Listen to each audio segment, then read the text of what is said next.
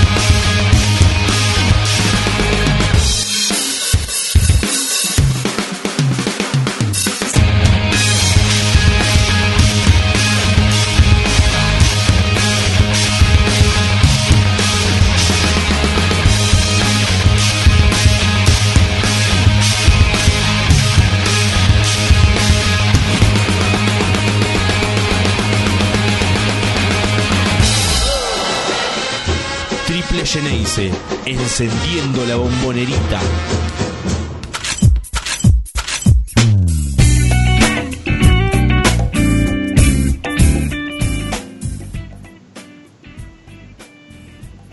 Hola, hola, ¿cómo están?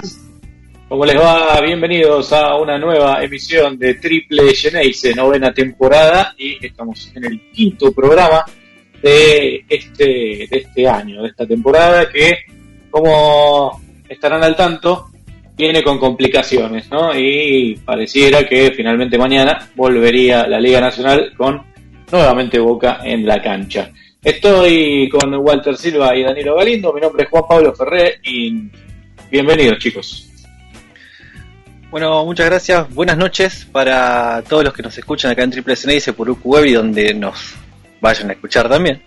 Eh, sí, vamos a ver cómo se presenta la situación que desarrollaremos durante la jornada de hoy. ¿Qué tal Danilo? ¿Cómo andas? Está muteado. ¿Cómo están? ¿Cómo están? Ahí va. Juan, Walter y Aleo en la operación. El placer de estar acá. También vamos a repasar un poco de lo que pasó con los jugadores de Boca en la ventana FIBA, en la selección. Eh, buena participación, se puede decir, de los jugadores enenses. Ahora, en un ratito, también lo repasamos. Bueno, y tenemos hoy entonces una entrevista para la mitad del programa con eh, Lucha de Simone, obviamente el presidente del Departamento de Básquet de Boca, y vamos a estar hablando de la nueva incorporación de el equipo de Gonzalo García, el colombiano Tony Trocha, que se sumó a las filas del Geneise en estas últimas horas, así que vamos a estar repasando un poco qué es lo que puede hacer y cómo puede aportarle al Geneise eh, de cara a lo que viene de la temporada, pero que seguramente hablaremos largamente en el después de este separador que viene ahora, Leo. Hola, soy Luis Escola. Hola, soy Carlos Defina. Juan Pedro Gutiérrez. Federico Camerit. Julio Lamas. Sergio Hernández. Leonardo Gutiérrez. Pepe Sánchez. Soy Manu Ginobili. Estás escuchando Triple Geneise. Sigan escuchando Triple Geneise. Triple Geneise. Triple Geneise. Triple Geneise. Triple Geneise. Triple Geneise. Triple Geneise. Un abrazo a toda la familia de Boca. Estás escuchando Triple Geneise.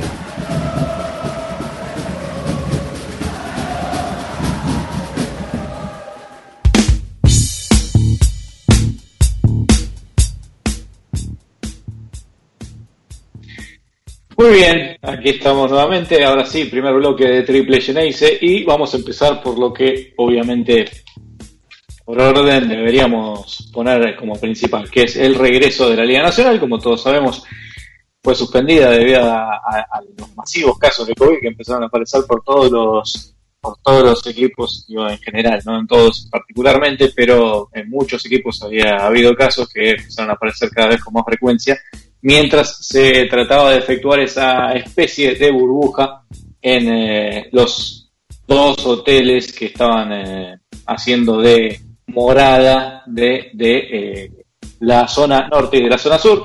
eh, llegó un punto en que daba no daba para más la situación y terminó siendo el Ministerio de Deportes el que terminó por eh, dar de baja la liga, por lo menos hasta que se acomoden las cosas y poder eh, reordenar filas. Y eso más o menos es lo que estaría sucediendo, Walter.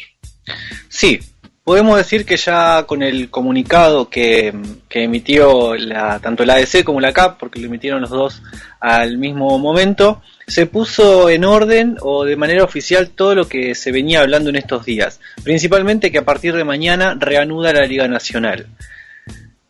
Cambia el formato del cual se venía, se había planificado para lo que era esta parte del 2020. Eh, y, digamos que a partir de ahora ya, empezamos a, hablar de una, fase regular y ya nos olvidamos del campeón de medio, de medio turno, que era lo que se buscaba con, con el formato anterior.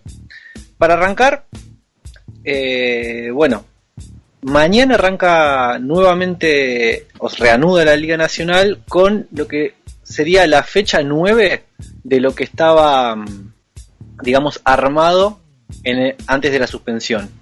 ¿Qué quiere decir esto? Que mañana se van a enfrentar los equipos de cada zona en lo que le correspondería a la, a la fecha 9. Por ende, a Boca Juniors mañana le tocaría jugar contra Hispanoamericano. Ya vamos a hablar del fixture completo, o por lo menos de acá hasta el jueves que viene.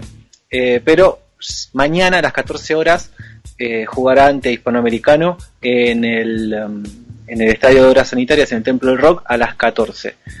A partir del, um, digamos, de, a partir del domingo empieza a jugarse de una manera diferente. Ahí ya se van a empezar a cruzar tanto los de la confer las conferencias sur, la zona sur, con los de la zona norte, y ya ahí arranca eh, la fase regular propiamente dicha. De ahí en más, todos los partidos serán entre las diferentes zonas hasta el 23 de diciembre, que es donde se planea por lo menos llegar a mitad de temporada. Eh, o sea, uh -huh. o sea que en este momento lo que tendríamos es eh, el, el, desarmado de lo que fue esta primera etapa por zonas para tratar de hacer una especie de primera fase eh, mezclando lo que ya pasó con lo que debería pasar para completar la cantidad de partidos de una primera fase de cualquier año, digamos. Una cosa así. Digamos, digamos, eh, digamos así, porque lo que se busca justamente es completar eso, de que todos hayan por lo menos pegado una primera vuelta con los otros 19 equipos de la Liga Nacional. Ahora, recordemos que la liga se cortó, eh, por lo menos para la conferencia sur, en la fecha 5. Ya hubo dos partidos de la fecha 5 que no se disputaron y quedaron las fechas 6, 7 y 8. Las fechas 6, 7 y 8 se, van a, se reprogramaron directamente para enero del año que viene. Y bueno, después bueno, los, los equipos que no pudieron jugar las 5 por lo, los casos que no pudieron presentar equipos por eh, positivos masivos, eh, quedará a definir cuándo es que se eh, jugarán esos partidos. Pero lo que nos atañe a nosotros y a, y a Boca Juniors es que eh, esos partidos que no jugó de las fechas 6, 7 y 8 pasarán recién directamente a enero. Muy bien. Hasta y ahí, decime una cosa. claro. Sí. En cuanto a los cuidados por el, el COVID que sigue estando entre nosotros, ¿qué es lo que cambia?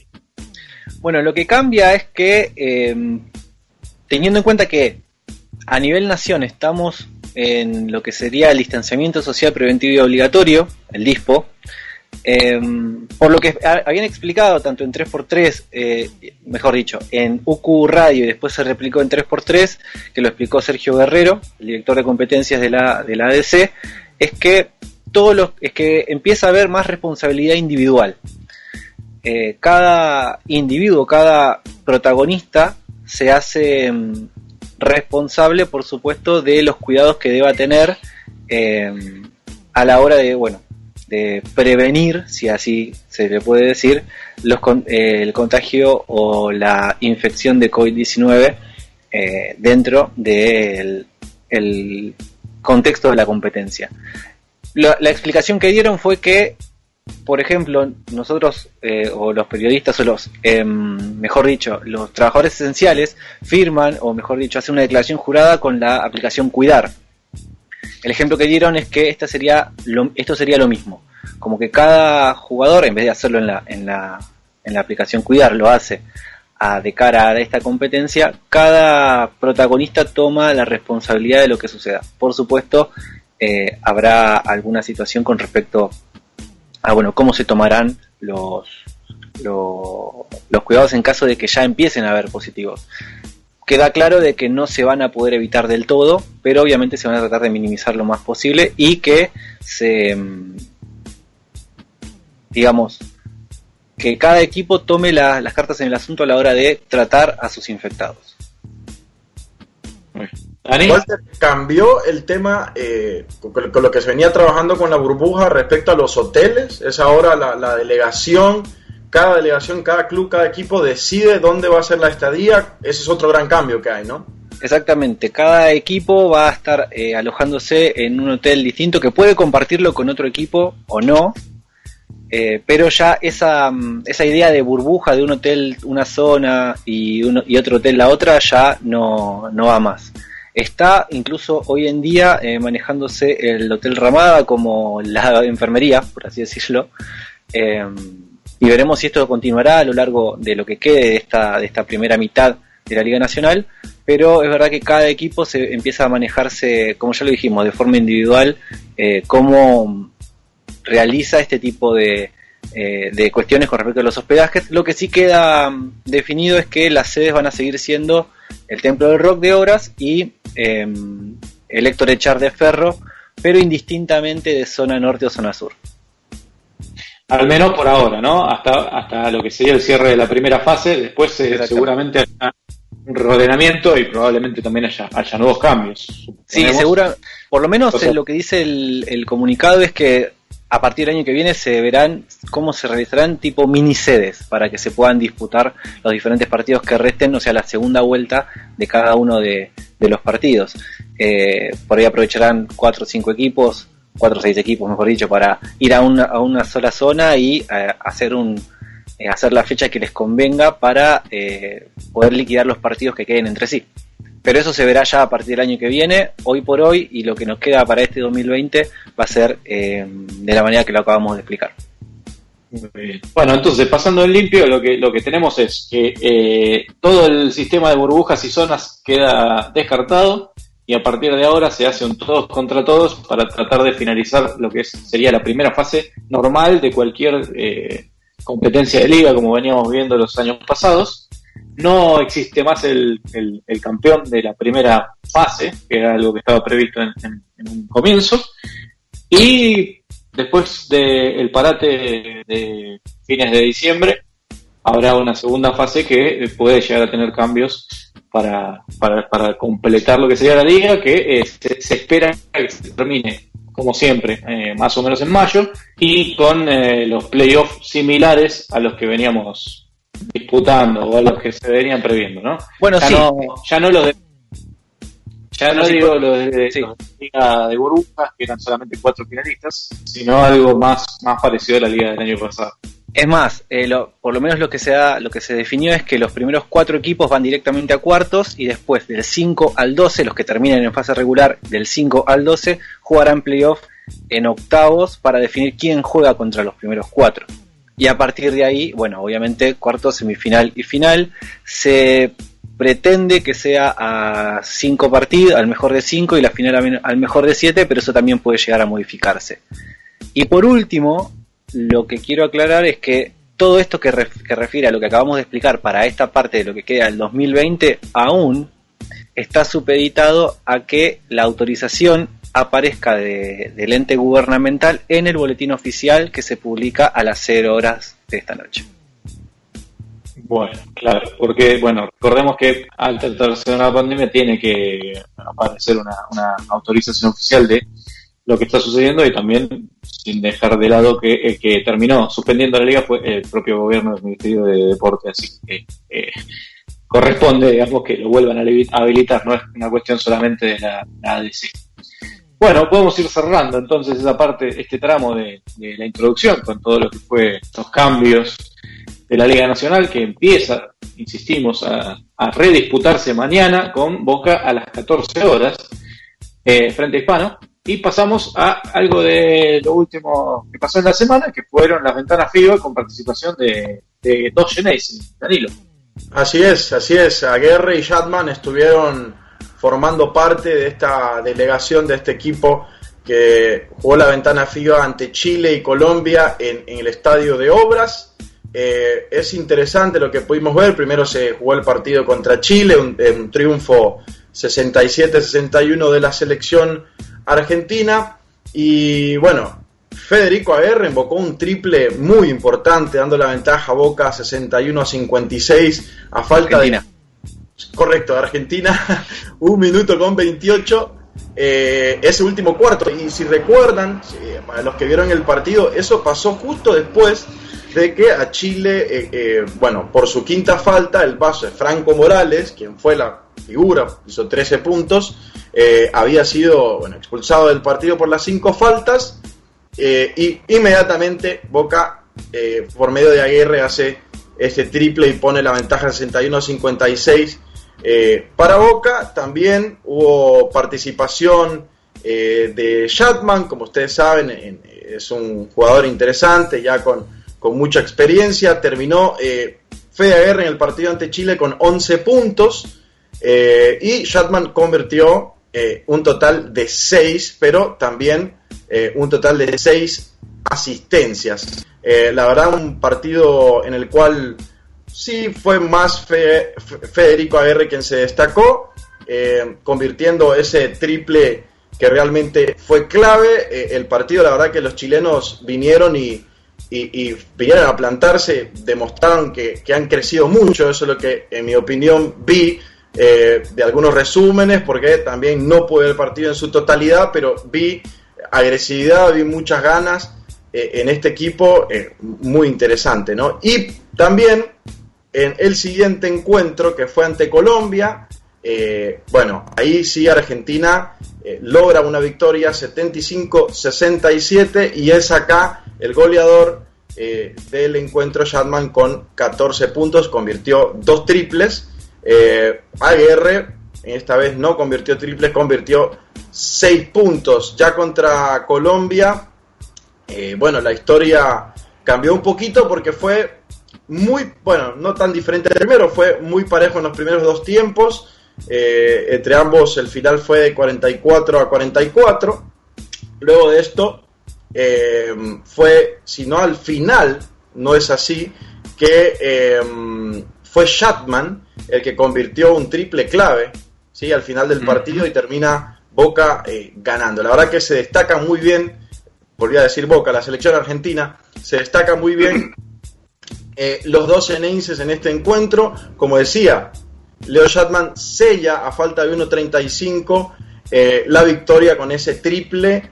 Y la verdad que muy positivo, no solo para los dos jugadores de Boca, sino también para Argentina. Y también, eh, en el caso de Colombia, bueno, ahora tenemos eh, en nuestra fila ya un jugador colombiano que ha sido parte de esta selección y vamos a ver qué nos espera con este extranjero, alguien que no es americano, como ya sabemos, viene de acá cerca, eh, no hay temas de adaptación, así que eh, yo en lo personal, mis compañeros, estoy muy contento con esta nueva ficha de Boca.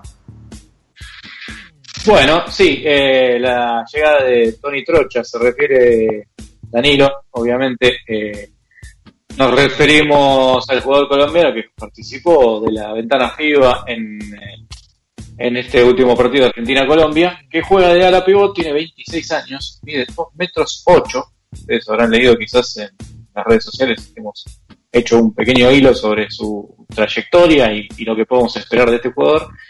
Eh, es un alero, un ala pivot muy alto, ¿no? 2 metros 8, eh, muy versátil, muy ligero, liviano, eh, que yo emparentaría con lo poco que lo vi jugar, más a la figura de Federico R, ¿no? Es como ese tipo de jugador de cuatro abierto más que eh, una, una fuerza en la pintura, ¿no? Viene de salir campeón con Titanes de Barranquilla en el equipo de Celeb Zafar. Eh, este torneo terminó hace pocos días, hace una semana aproximadamente, así que viene con buen ritmo de juego. ¿Y qué podemos esperar de él? Bueno, tenemos el detalle de que se conoce con Tavario Miller desde hace mucho tiempo, hicieron juntos los cuatro años de la universidad en Texas AM, en la NCAA. Este, sabemos que sus promedios en Colombia fueron buenos. Se destacaba en general en casi todos los rubros, eh, al menos en los rubros totales, ¿no? Teniendo en cuenta que llegó a la final, eso es algo para destacar. Eh, en casi todos los rubros, digamos, eh, en puntos estaba dentro de los, de los 10, 15 mejores jugadores, en rebotes también. Especialmente se destacó en tapas, en promedio de tapas por partido en Colombia con 2,1 por partido. Eh, es un jugador que tira de 3 y que tira de, de media distancia. Eh, no tiene, no tuvo, al menos en este último torneo en Colombia, los mejores porcentajes, anduvo con un 21%, pero aparentemente no le, no le tiembla la mano a la hora de tirar porque lo hace con frecuencia. Eso es lo que por lo menos tratamos de decir cuando decimos que es tirador. Después embocarla, la embocará dependiendo de las circunstancias. Un poco de suerte y eh, si tiene la marca encima o no.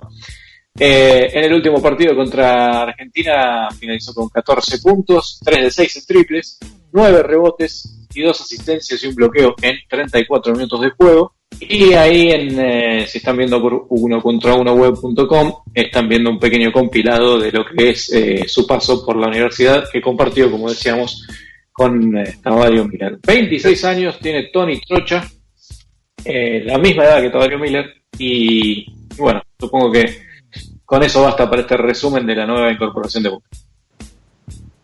Sí, no solo eso, sino que incluso hablando con el, con el club, había mencionado de que, bueno, eh, bueno como todo colombiano, ¿no? Y, y Boca que, conoce colombianos, el club en sí, eh, le, le, llena de orgullo justamente jugar con el equipo. Y hablando de etapas, esa etapa que hizo contra la selección fue un gorrón a Máximo Fielero.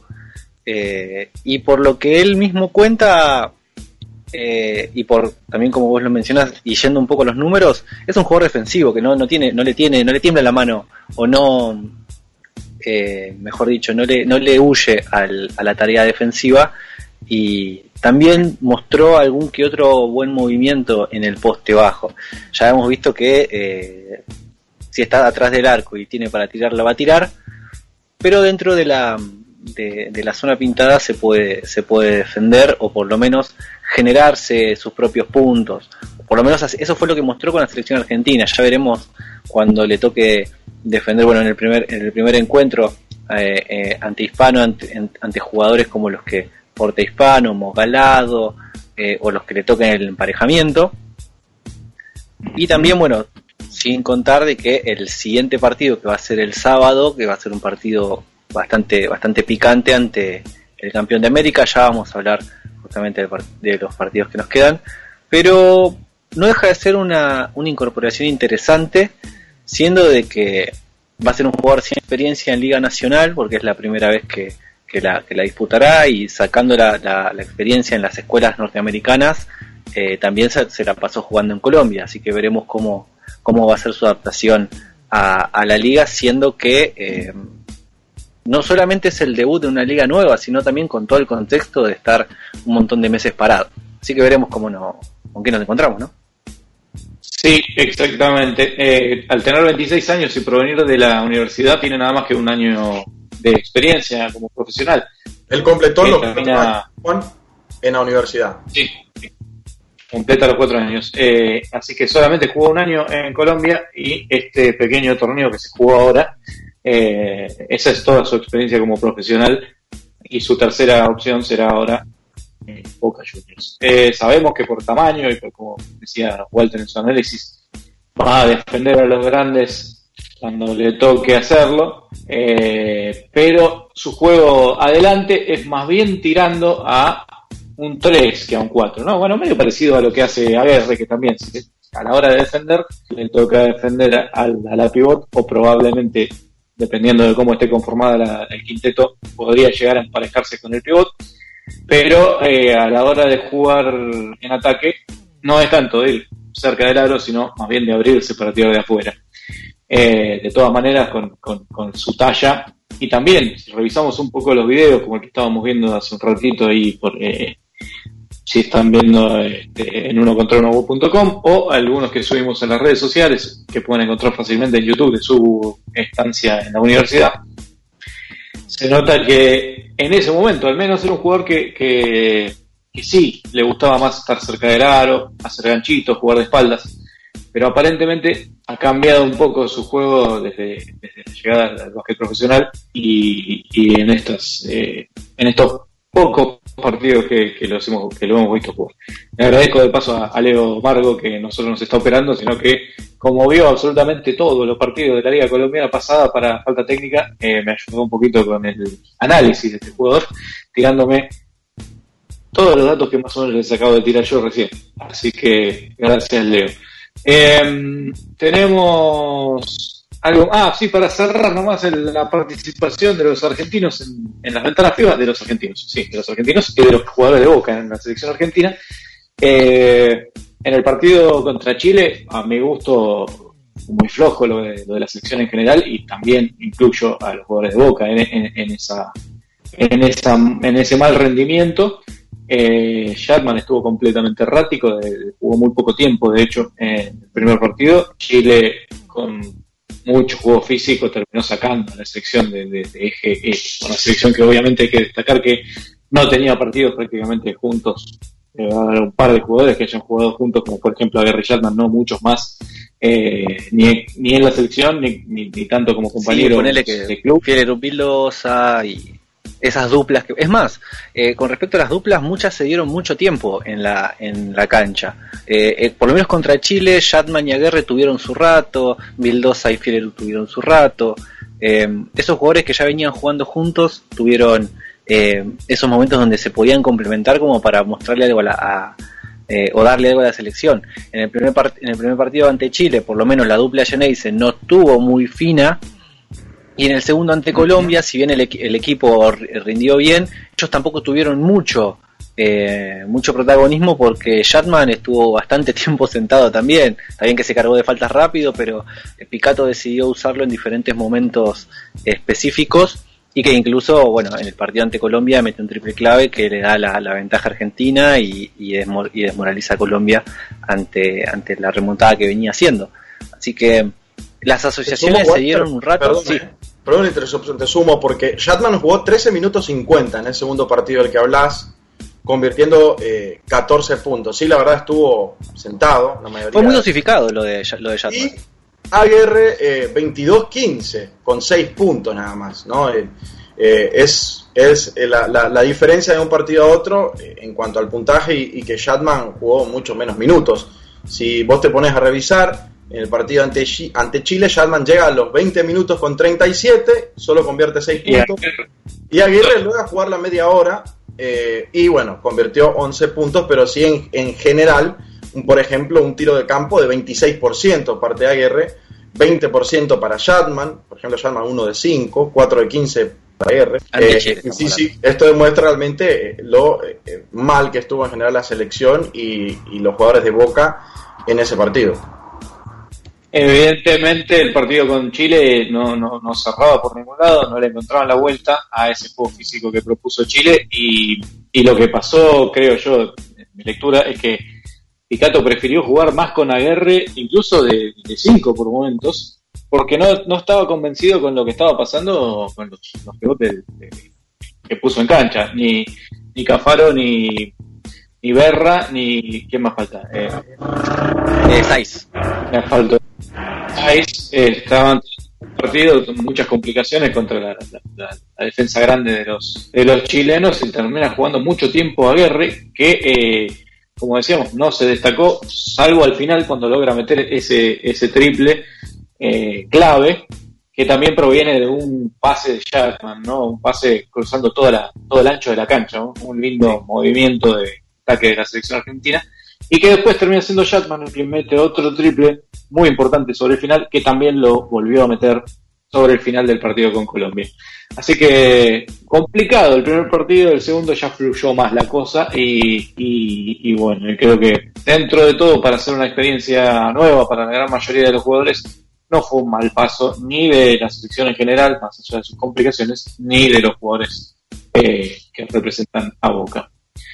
¿Les parece, chicos, que vamos a una pausa y volvemos para la entrevista con el Bocha de Simone? Bastante condensada la primera mitad. Dale. Todo grande tiene una historia. Grandes momentos de Boca Basket.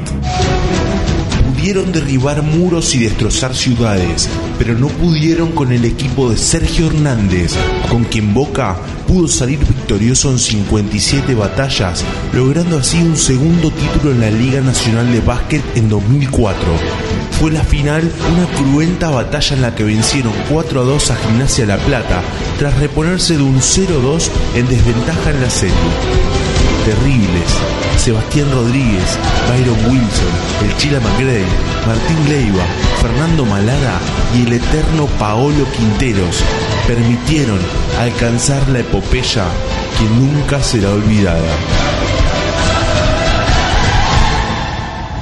Seguí escuchando Triple Geneise. En cada pique hay un latido. Y en cada cancha estamos con vos. Baja la app de UQ Web Radio para Android y iOS. En Prevención ART cuidamos a los que trabajan, moviéndonos antes de que las cosas pasen y respondiendo cuando las cosas pasan. Cuidando el recurso más importante que tiene una empresa, la gente. Prevención ART de Sancor Seguros. Cuidando a tu gente, cuidando a tu empresa.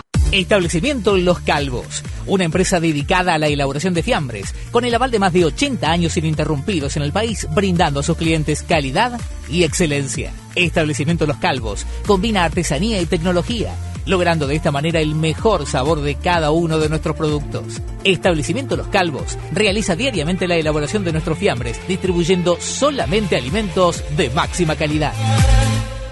Suscríbete al canal de YouTube de UQ Web Radio y disfruta de lo más destacado de nuestra plataforma.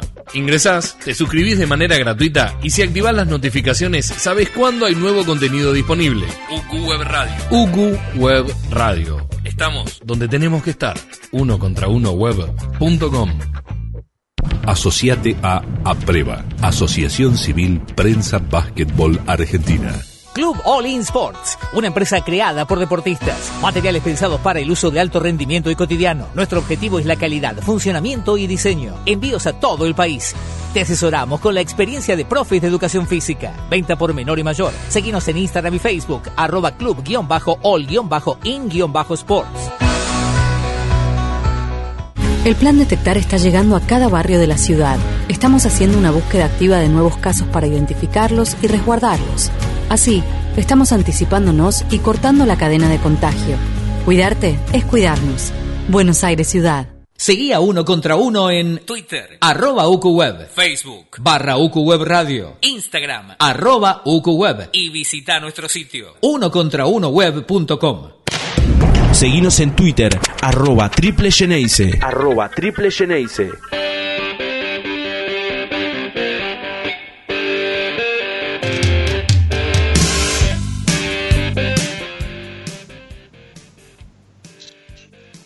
Muy bien, continuamos aquí en Triple Geneise. Estamos ya en el segundo bloque de este jueves para hablar con el presidente del departamento de básquet de Boca Juniors, el señor Alejandro de Simone, que tiene la ah, deferencia de atendernos esta noche. Hola Alejandro, ¿estás del otro lado? ¿Cómo te va? Buenas noches a todos. ¿Qué tal? ¿Cómo estás? Juan te saluda, está también Walter Silva y Danilo Galindo con nosotros. Bueno, ¿cómo estás? Principalmente hace rato que no hablamos. Bien, bien. Eh, esperando el comienzo de la liga de mañana y, y bueno, y esperemos que, que, a partir de ahí podamos eh, seguir eh, los, los, los meses sucesivos, ¿no? ¿Cómo fueron estos días, eh, los últimos días, desde que se suspendió la liga? ¿Cómo, cómo se manejó Boca eh, a partir de, de, de, la suspensión? ¿no? ¿Que siguieron entrenando? Eh, ¿Se mantuvieron en, en, algún hotel? ¿Volvieron a su casa? ¿Cómo se manejaron? No, no, no. Eh, seguimos entre, tuvimos algunos chicos con aislados porque se contagiaron.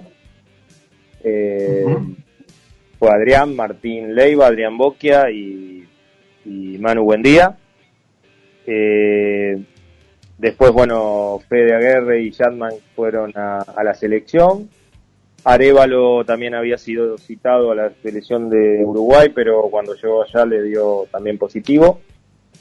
Y, y después no, después los demás chicos eh, eh, siguieron entrenando. Se trajeron más juveniles y, y a partir de ahí se armó, se armó el plantel para poder entrenar, por lo menos, hasta que se reincorporaron los chicos de la selección y, y los que estaban aislados. En este momento, para mañana, Boca tiene algún, algún jugador afectado por el COVID. Mirá, eh, tanto Martín como Arevalo ya pasó el tiempo, pero le sigue dando positivo. Viste esos casos que hay son aislados. Eh, bueno, lamentablemente hoy le hicieron el hisopado y, y hoy temprano y bueno, el resultado arrojó ahora que los dos no, no van a poder jugar.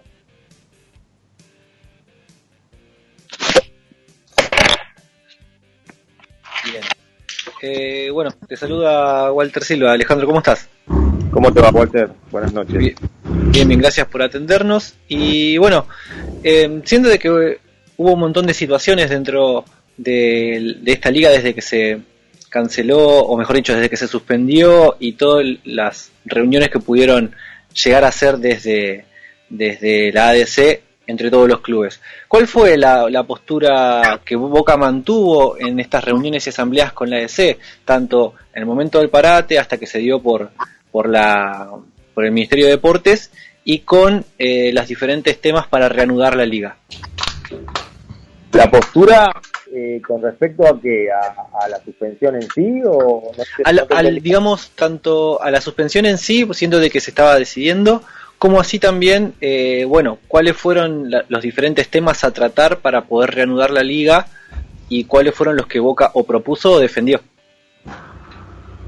A ver eh, por un lado la suspensión eh, fue decisión abrupta de, del ministerio y fue una sorpresa para nosotros porque se venía charlando de ir cambiando eh, a partir de los contagios, de, rever algunas cosas, de tratar de seguir, eso era lo que, lo que estaba planteado, o por lo menos lo que nos comunicó eh, la mesa que, que negociaba con, con, el gobierno. Eh, a partir de ahí, eh, lógicamente, eso generó nuevamente incertidumbre porque, bueno, volver a, parar y, volver a empezar. Un poco al estar la ventana de, la selección, por ahí aminoró un poco el tema, dio tiempo como para corregir. Eh, bueno, eh, a partir de ahí, eh, el ministerio nos, nos asignó tres profesionales que van a estar y nos dieron pautas para ajustar, eh, tanto desde el ministerio como también pasó, tengo entendido que el FIBA también ajustó su, protocolo y, bueno, a partir de ahora empezamos nuevamente con un protocolo no de burbuja, eh, sino un poco eh, individual y responsable de cada uno de los clubes. Eh, a ver, Boca acompaña y, trata de, trasladar por ahí eh, la poca experiencia que, se tiene en esto, ¿no? Tampoco, tampoco, pero bueno, por ahí a veces ligamos a, a algunas cosas eh, que le pasan al fútbol y tratamos de aprender. Así todo, viste cómo reacciona esta enfermedad o este, o este, este virus, eh, que bueno, nada, eh, te sorprende, ahora están apareciendo rebrotes, recontagiados, eh, bueno, un poco vamos, vamos eh, día a día transitando y aprendiendo, ¿no? Aunque, aunque va, va, va, va siendo cambiando. Eh, Alejandro, estábamos hace un par de semanas charlando con eh, el kinesiólogo de Club Unidos, con el licenciado Semani, que fue muy crítico con respecto a, a, a, lo que fue la burbuja de la Liga Nacional. Eh, eh, para él, bueno, había muchas cosas que, que, propuso para corregirse y terminó yendo en parte porque también dejaron de invitarlo, ¿no? Pero a, a las sesiones. Pero eh, ¿hay alguna crítica que, hagas vos como dirigente dentro de lo que fue lo que es la burbuja? A ver, eh, yo creo que, que tanto es decir, la asociación, los, profesionales, los, digo, todos estábamos ansiosos, técnicos, eh, referí, kinesiólogos, jugadores y, y dirigentes, creo que todos estábamos ansiosos por querer empezar. Eh, el parate era muy grande, eh, en los países limítrofes o en Europa empezaban a, jugar y creo que, eh, que la ansiedad hizo que nos apuráramos y que por ahí no, to- no tomáramos algunos recaudos que, que hubiesen generado, o por ahí no, porque por ahí tomás los recaudos y igual hay contagios, porque está pasando en otros lados, en otros lugares. La única, creo que burbuja que nunca pasó nada fue la NBA, pero eh, ahí tenés un, un componente muy importante que es el dinero que manejan, donde lógicamente te pueden eh, contratar un- una ciudad como o un parque como es Disney y, y- y cerrar todo por completo, ¿no? Desde y pagarle desde el profesional que tiene que estar un mes o dos o tres metido ahí adentro y dejar tu trabajo, como, como todo el personal que, que, se afectó a, a eso. En este caso, eh, nuestra realidad es diferente, eh, muchos clubes, eh, en su mayoría, todo esto le genera un esfuerzo grande económico y, y- bueno, nada, tratamos de que la cosa se haga de la mejor manera posible.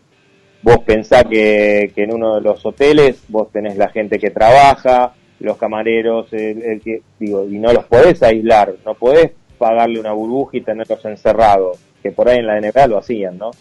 Entonces, eh, yo no sé si se hubiese ajustado todo lo que, lo que se planteó, eh, hubiese pasado o no, haríamos futurología y me parece que, bueno, la realidad hizo de que eh, no salió como esperábamos, eh, no sirve de nada hoy echar culpas, lo que tenemos que hacer es corregir ir para adelante.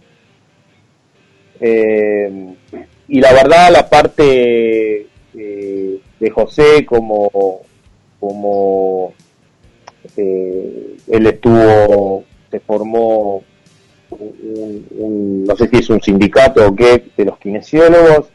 Eh, ellos plantearon, plantearon creo que una forma de trabajar, no, no, no sé porque yo no estuve, en- eh, no participo de esas reuniones, es decir, por ahí era lo que por ahí me podía transmitir Jos- José cuando nos cruzábamos, pero bueno, él eh, armó esa asociación y se junta con eh, la mesa de crisis. Eh, sé que en algún momento lo habían hecho participar, después me dijeron que no lo convocaron más y que renunciaba. La verdad que, que me, me- me llamó José para comunicarme eso, pero todavía no nos juntamos para, para charlar eh, sobre el tema, ¿no? Hola Alejandro, ¿cómo estás? Danilo Galindo te saluda, un placer tenerte por acá.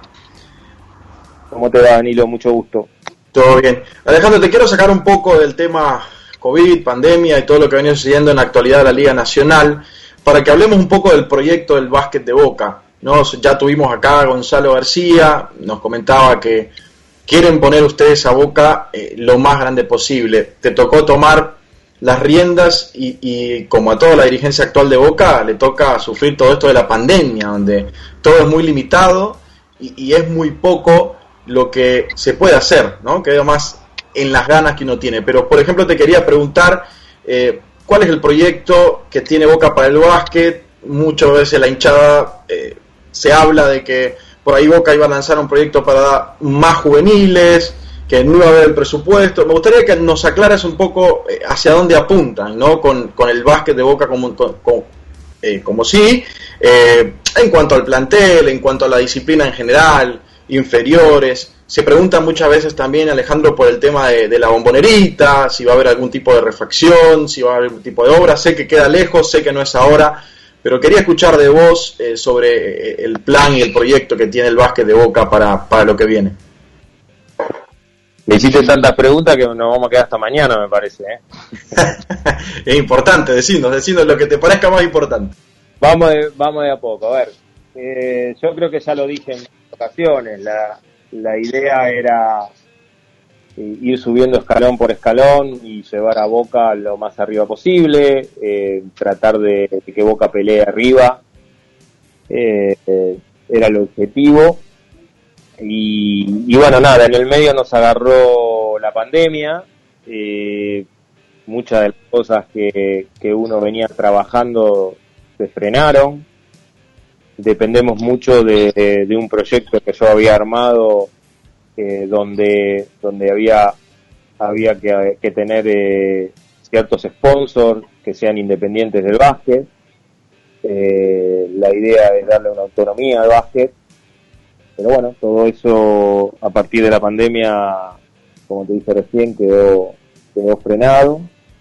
Eh, el proyecto del cuerpo técnico y, del, del plantel eh, pudimos eh, dentro de la idea que teníamos por ahí no era no es la la total no pero bueno en el medio de lo que nos pasó empezamos contratando un cuerpo técnico que, Boca se merece eh, contrataciones y bueno al, al final nos costó no estaba la pandemia el dólar que se fue por las nubes y bueno eh, un poco hizo eh, no sé si poner el freno de mano, pero, pero tratar de, de evaluar la situación de otra manera y, y bueno, y, por ahí, si vos me decís, es el equipo que soñaste en marzo eh, y no sé, por ahí me falta algo, pero en marzo la situación era de una manera y, en octubre o agosto o, o julio está haciendo ver. Eh, la idea está intacta, pero también dependemos de- del futuro, de lo que vaya a pasar, ¿no? Ya sea con, con esta enfermedad, con, con, Boca, con, todo, ¿no? Eh, con respecto a la bombonerita también había habíamos empezado a, pedir presupuestos y hacer cosas. Eh, en teoría íbamos a tratar de ver si, si en esta burbuja podíamos arreglarla, pero al final se desarmó todo, estamos entrenando ahí y de repente es como que eh, tampoco podemos hoy eh, eh, ponernos a arreglarla si, si había alguna intención, porque bueno, en, en octubre, en octubre habíamos hablado con, con Navarro para, para por lo menos empezar a, a ponerla linda, a pintarla, ver, ver la posibilidad de, arreglar eh, el, el parqué, que había que, que arreglar algunas tablas y pulirlo y bueno. eh, de nuevo tuvimos que poner el freno de mano porque lógicamente se frenó todo, nos pusimos a entrenar y a ver esperando a ver cómo comenzaba esto y tuvimos que usar las, las instalaciones nuevamente. Ahora tendremos que esperar de acuerdo a cómo está planteada la liga el futuro.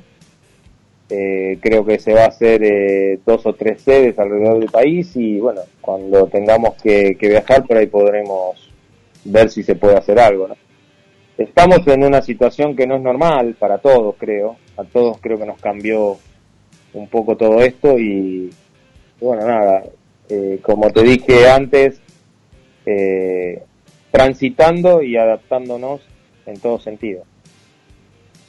Bien. No sé si me Y- algo pendiente que me hayas preguntado.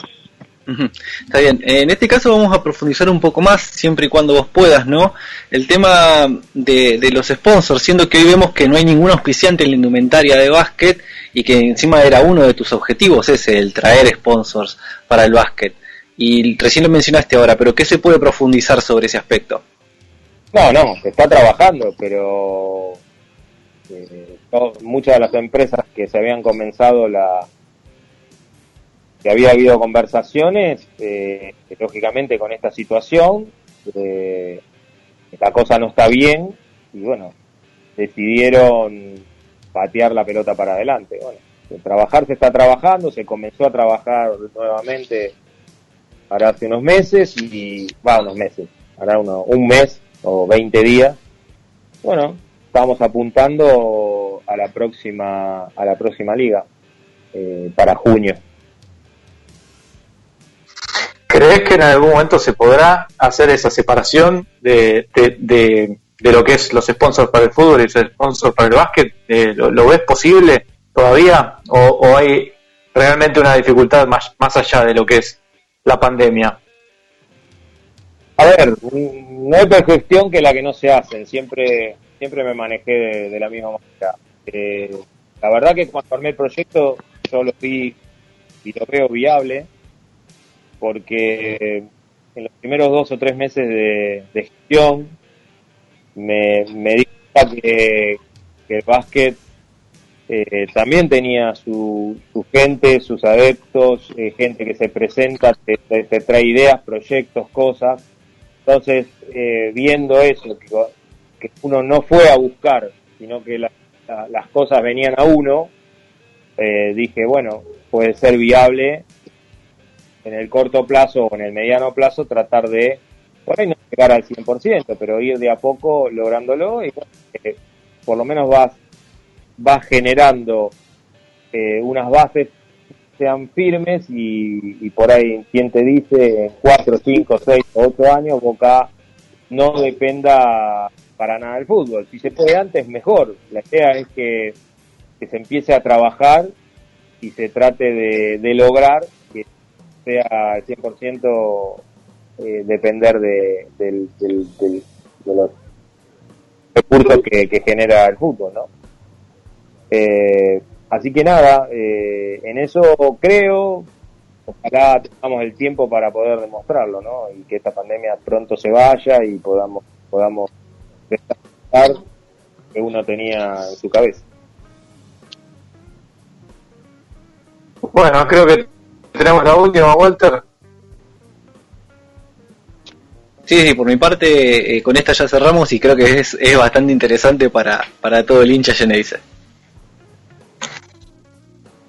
Ah, pensé que le ibas a decir vos. Bueno, eh, Alejandro, hace unos días tuiteaste eh, sobre la comercialización de la camiseta de Boca, eh, de básquet obviamente, que aparentemente iba a salir el 17 de noviembre y nos quedamos todos ahí pegados a la vidriera esperando que apareciera la camiseta que nunca apareció en los locales de Adidas ni en ningún otro lado. ¿Tenés alguna novedad al respecto para que el hincha sepa cuándo va a poder comprar la camiseta? Mira, sí, cometí el error de, de transmitir lo que me habían transmitido desde la marca. Eh, por eso igual puse saldría, ¿no? Si ustedes usted leen el tweet. Sí, me acuerdo. Por las dudas puse. eh, porque lógicamente no depende de, de nosotros. Eh, surgieron algunos inconvenientes eh, en, en la producción y, y bueno, se atrasó. La verdad que me dieron una nueva fecha, pero no sé volver a, a ponerla porque quedamos eh, con, con- la persona que está a cargo de, de atender a Boca, que eh, lo íbamos a ir viendo semana a semana. Y, lógicamente todas las semanas pregunto, eh, pero todavía no tengo respuesta de, la fecha que me habían dado, si, si va a salir o no. Yo apenas lo tenga, estoy también ansioso como ustedes, porque mm, el básquet va a depender también de la venta de esta camiseta, que para mí creo que va a ser exitosa, porque eh, la marca o Adidas paga regalías sobre eso, y en la medida que, que, que la remera de básquet se venda eh, más de lo proyectado, eso a- al básquet le va, le va a venir muy bien porque le van a ingresar eh, otros dividendos que van a ayudar a que el banque se, se sustente, ¿no? Eh, así que nosotros la verdad que, que antes de la pandemia yo tenía mucha expectativa de esto y bueno, nos pasó lo que nos pasó, eh, todo se atrasó, la fábrica tuvo contagios, eh, la gente no va a la cancha, pero bueno, eh, creemos que todo, todo termina, ¿no? Dicen, así que en algún momento esto, esto terminará y podremos, podremos seguir adelante. Pero la verdad que estamos esperando nosotros también que salga a la venta para, para, para que el hincha de Boca tenga, tenga una remera de Boca para el verano, ¿no? Más allá de que sea de básquet. ¿Van a ser las dos? ¿Tanto las, la azul como la blanca? Sí, sí, yo creo que sí. A, ver, el catálogo que yo tengo no es solo las remeras, va a haber eh, eh, va a haber, va a estar los pantaloncitos, eh, va a haber eh, algún alguna algún tipo jogging de vestir por ahí sin mangas eh, hay hay algunas cosas que, que ellos tienen la verdad que, que la marca viene con la idea de, de trabajar con el, con el básquet y de y de brindarle eh, nada a, lo- a los que les gusta ya sea para básquet o para, para cualquiera no pero tener tener eh, una línea que sea identificado con el básquet O sea que, más allá de que la fecha no se terminó cumpliendo, sigue siendo algo inminente, ¿no? Está en tratativas para que en cualquier momento aparezca nuevamente la comercialización. No, no, a ver, es una realidad, el contrato está firmado y, y la venta va a salir. Acá es, es por, por, por, por tema de problemas que surgen, eh, no sé, viste, vos- en la fábrica se contagian y, no, y tienen que cerrar la fábrica, tienen que aislarla, bueno, o, o los turnos, y todo eso te va retrasando y te va generando eh, distintos problemas que, que hacen que, que la producción no, no pueda salir según lo planificado. Así que, bueno, eh, la última charla que tuve con él fue, fue que creía que creemos que en diciembre iba a salir, pero bueno, no quiero dar una, una fecha hasta que no estemos eh, seguros ambas partes para, para no dar generar más expectativa hacia el hincha que, que la está esperando. Por ahí nos lo damos de regalo de Navidad, Alejandro. O de Año Nuevo. Ojalá, ojalá. Bueno, perfecto. Eh, solamente para cerrar, mañana están disponibles eh, tanto Tavario Miller como el- la nueva incorporación eh, Tony Trocha. Sí, sí, sí.